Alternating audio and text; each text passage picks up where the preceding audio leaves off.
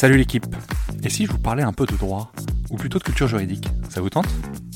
En fait, peu importe votre avis, car moi ça me branche bien de vulgariser le droit et de développer la culture juridique pour le plus grand nombre. À la croisée des chemins entre références historiques, applications pratiques et notions théoriques, je vous propose de m'accompagner afin d'essayer de simplifier la compréhension de nos notions juridiques avec, si possible, un ton léger et un peu d'humour. Je suis Thomas Lubert et je vous souhaite la bienvenue dans Juris Vulgaire, le podcast de vulgarisation juridique.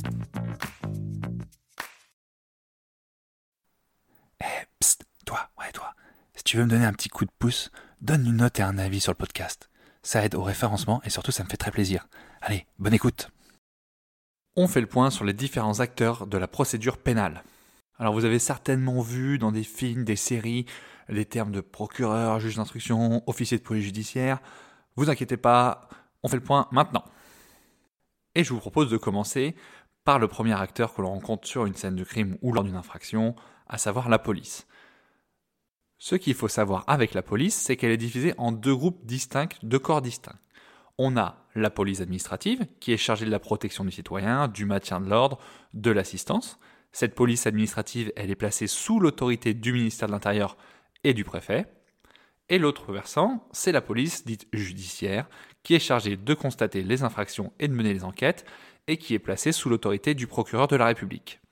Donc, lors de la découverte d'un cadavre, par exemple, on verra des agents de la police administrative se charger de bloquer les accès à la scène de crime, tandis que des agents de la police judiciaire se chargeront de relever les preuves et de constater de potentielles infractions.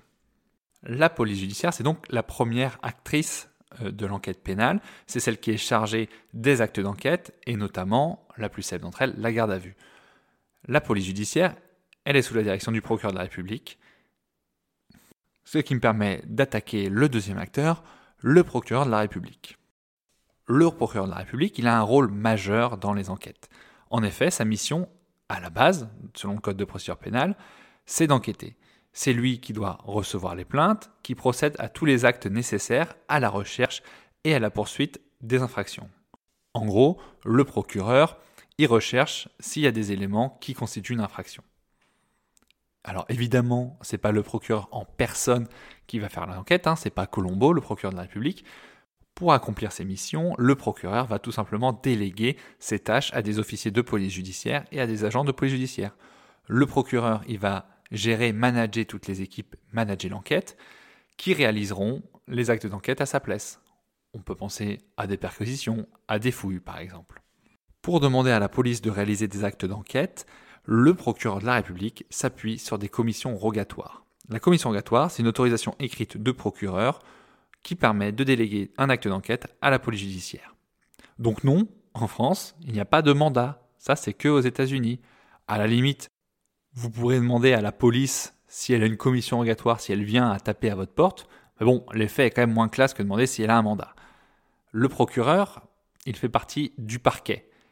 Alors merci de faire aucune vanne sur Leroy Merlin au Brico Dépôt, ça on en a déjà assez souvent. Au même titre que les vannes sur Ikea ou Maison du Monde pour les magistrats du siège sont malvenues également. Merci. Non mais oh, ça reste sérieux le droit quand même. J'en viens donc au parquet. C'est quoi le parquet?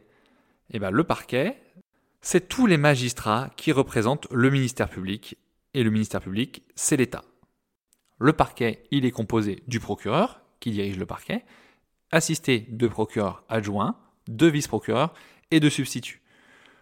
Toutes ces strates des hiérarchies permettent évidemment au procureur de déléguer les tâches les moins importantes. Ce qu'il faut retenir, c'est que le parquet, c'est les représentants de l'État dans un procès pénal. Car rappelons-le, un procès pénal, ce n'est pas les victimes qui se retournent contre l'auteur, mais c'est l'État qui poursuit l'auteur de l'infraction pour le compte de la société civile. Les victimes, dans un procès pénal, ne seront que des parties civiles, c'est-à-dire des parties qui demandent une indemnisation de leur préjudice. Donc j'espère que vous avez bien compris le rôle du procureur de la République, qui est de mener l'enquête, mais il ne faut pas qu'on oublie un acteur important. Cet acteur important, c'est le juge d'instruction. L'enquête qui a été menée par le procureur, elle va permettre de déterminer s'il y a bien une infraction à la loi. Si cette enquête révèle l'instruction, par exemple, on prend un cas d'homicide volontaire ou involontaire, dans ce cas, le procureur de la République, il saisit le juge d'instruction. Commence alors l'information judiciaire. C'est la suite de l'enquête. Là, le juge d'instruction, il prend la place du procureur, c'est-à-dire qu'il enquête en déléguant les tâches à la police judiciaire. Il fait le même rôle. Sauf que cette fois-ci, le but est de déterminer les circonstances de l'infraction, de vérifier les auteurs et les preuves qu'on a contre eux. Lorsque l'information judiciaire est terminée, le juge d'instruction rend un verdict. Soit il rend une ordonnance de renvoi de l'affaire devant une juridiction de jugement. Dans ce cas, le suspect sera jugé par soit un tribunal correctionnel, soit une cour d'assises. Soit il rend une ordonnance de non-lieu, c'est-à-dire que la personne est jugée comme innocente et qu'elle n'a rien à voir à faire dans l'infraction.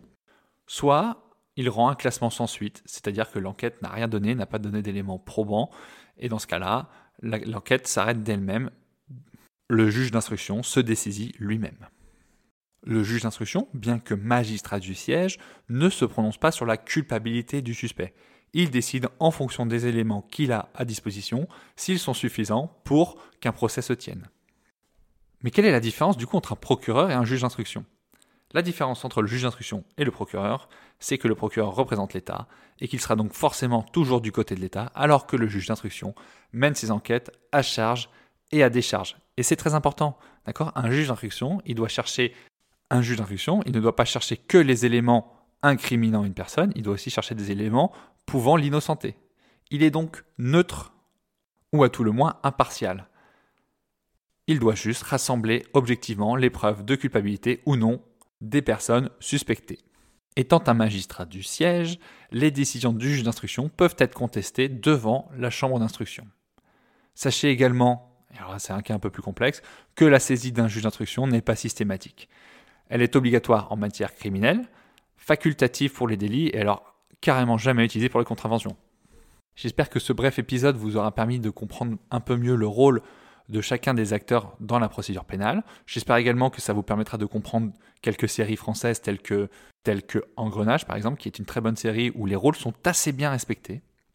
Et j'espère surtout que vous n'aurez jamais affaire à ces fonctions-là. Allez, à plus la team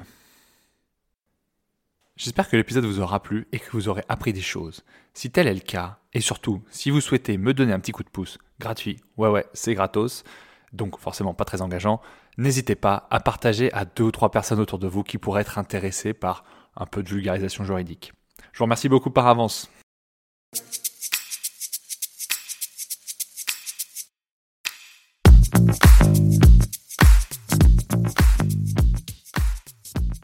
Vous voilà arrivé au bout de l'épisode et vous êtes plus proche de devenir juriste qu'hier. Merci d'avoir écouté jusqu'au bout. Si vous avez des questions, des remarques ou si vous souhaitez échanger, n'hésitez pas à me contacter sur LinkedIn ou par mail. Tout est dans la description. Encore une fois, je compte sur vous pour laisser un avis et une note si vous avez apprécié le contenu. Merci d'avance. Juridiquement vôtre. Thomas.